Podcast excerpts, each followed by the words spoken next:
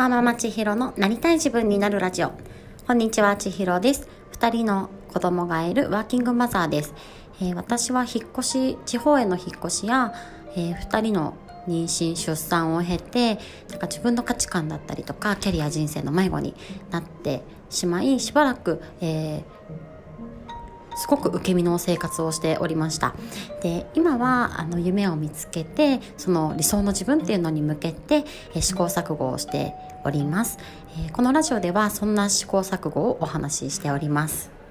はい、えー今日は8月5日土曜日ですね。皆さんはいかがお過ごしでしょうか？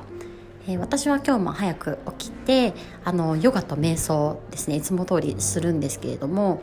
いつもは瞑想もなんかそのうまく導入といいますかいざなってもらうために YouTube でその動画を流しながらこの瞑想に入るっていうのをしばらくやっていたんですがそのなんか音とか声とかなくてもいけるんじゃないかなっていう気持ちになって今日は無音の状態で、えー、瞑想をしてみたところそれがなんかまた良くてですねなんか一段と集中ができたような気がしました。なんかその7月からヨガや瞑想を始めてそのヨガや瞑想もねすごく初心者の状態なんですけれども少しずつでも何かこうステップできているような成長が感じられるような気がしてちょっと嬉しくなりました。はい。今日はですね伝わりやすい話し方とか分かりやすい話し方と継続についてお話をしたいと思います。よかったら最後まで聞いてください。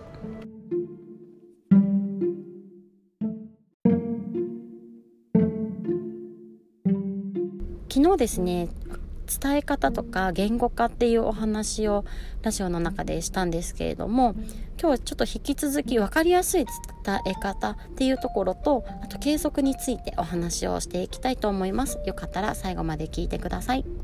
えー、なぜこの話をするかなんですけれども昨日ですねあの大東めぐみさんの Voicy が更新されているのを聞いたんですね。あの誰にでも分かりやすく伝えるコツっていうのをこうお話ししてくださるような内容だったんですけれどもそれがとても参考になったのでちょっとご紹介したいと思います、えー、結論はそんなうんと魔法みたいなことはないっていうことだったんですけれども一つこうポイントとして挙げられていたのが具体的な内容と抽象的な内容のこう行き来っていうお話でした。確かにそういう視点で大東さんのあのボイスを聞いていくと要するにこういうことっていうちょっと抽象度が上がったこう概念的なお話をしながら具体的にはこうこうこういうことだったりこういうことだったりっていう形で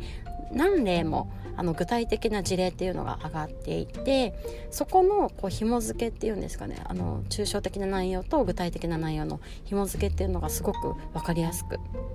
なっているんだなっていうふうに思いました。その交互するサイクルも結構早いというかこうたくさん出てくるように感じていてなんかすごく私も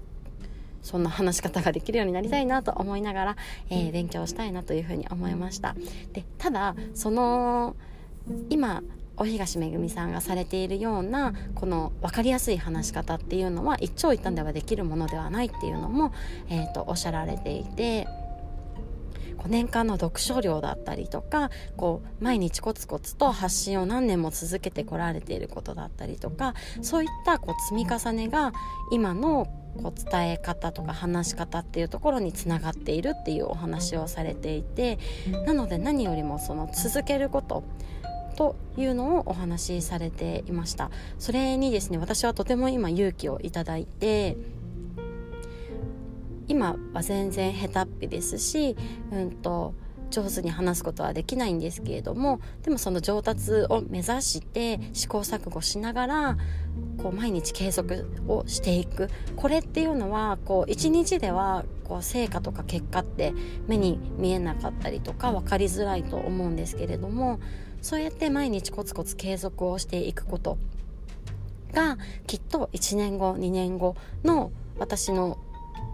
こう発信の内容だったりとかそのアウトプットの力っていうのをきっと大きく変えてくれることにつながるとこう信じることができると言いますかそんな背中をねすごく押していただけるような回だったので何か今コツコツ頑張っていることがある方はなんかぜひ聞いてみていただけたらいいかなというふうに思います。やっぱりその継続が何よりもポイントっていうことだったんですけれどもその継続について、えっと、もう一つ、えー、ご紹介したいことがあるんですけれども昨日ですねハロコミというコミュニティの中で、えー、22時の宣言部屋というイベントに、えー、出ておりました。それはどういうイベントかというとえー、先月にも一度やっているんですけれどもおのおのですねあのチャレンジしたいことだったりとかあのやりたいと思ってるけどなかなか手をつけられずにいるようなことをもうやるって決めて宣言をしてこうみんなで頑張ろうっていうような内容のものになります。えー、私も先月参加した時にはこのラジオを毎日アウトプットするラジオを毎日更新するっていうのをこう決めてそちらで宣言をさせていただいたんですけれども改めてその今進捗の報告とあとは新たにチャレンジしたい内容っていうのを昨日はお話をさせていただきました。こういった場があるっていうことが何よりもその継続の力になっているなって感じるんですけれどもポイントが2つあって1つ目はこう自分の中で決めるだけじゃなくって宣言をしてやるって決めたっていうことを誰かに知ってもらうっていうのが大きなポイントだなと感じています。やっぱりその挑戦する内容だったりとかなかなかやりたいって思っても手をつけられないでいるっていうことは何かしらこう自分に負担をかけないとできないことでやらないことがやっぱり楽なんですよね。やらないで済むならそっちの方がいいし絶対楽なんですよ。なのでこう自分だけで決めている状態だとよっぽどその意志力が強くないと継続って難しいなっていう風に感じていてなのでこうやるって決めてそのやるって決めたんだっていうのをこう他の人に聞いてもらえることとか知っておいてもらえることっていうのがなんかついこう楽な方に流れたいなっていうようなこう気持ちになった時にあいかんいかん私は宣言したんだから頑張ろうみたいな形であのうんサボれないっていうんですかねサボれない状況を作るじゃないですけれどもそんなところにつながっているなというふうに感じています。大きなポイント2つ目はその宣言部屋ですごくねありがたいなって思っているところは一緒に頑張れる仲間がいると思えることです。その宣言をして宣言を知ってもらえる方がいるというだけではなく皆さん様々にあの宣言をされていてチャレンジしたい内容っていうのをこう教えてくださってなんか一緒に頑張ろうっていう気持ちになれるんですよね。それっていうのがそれこそそのモチベーションが上がらない時ってすごくあるんですよね。今日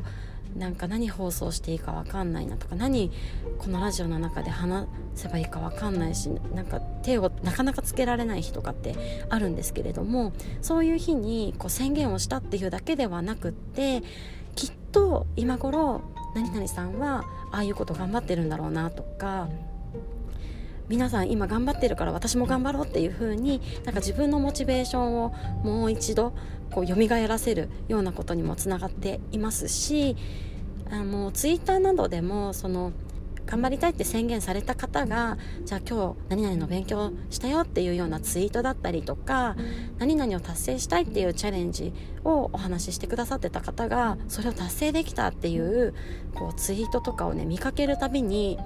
すごく刺激になって私もあなんか負けてらんないなっていうとなんかね勝負じゃないしちょっと変な言い方なんですけどでもなんか私も頑張ろうって思えるんですよね。そんな形で今私は、まあ、継続をしたしだしているばかり継続を頑張り出しているところにはなるんですが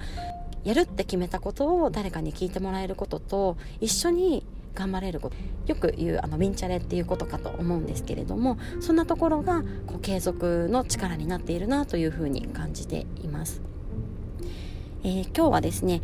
分かりやすい伝え方と継続のポイントということで、まあ、分かりやすい伝え方をするためには抽象と具体の行き来が本当に大切なんだっていう学びでした。ただそれは簡単に身につくものではないので継続がとても大事になるんですけれども、まあ、その継続していくためには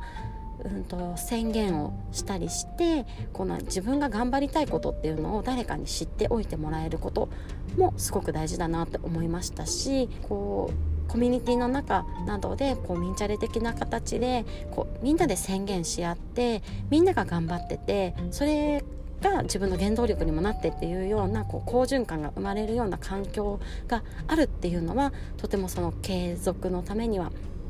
あの助けられているなというふに感じています。改めてねなんかこんな環境にいられる自分ってすごくありがたいななんてこう感謝の気持ちを持った昨日の夜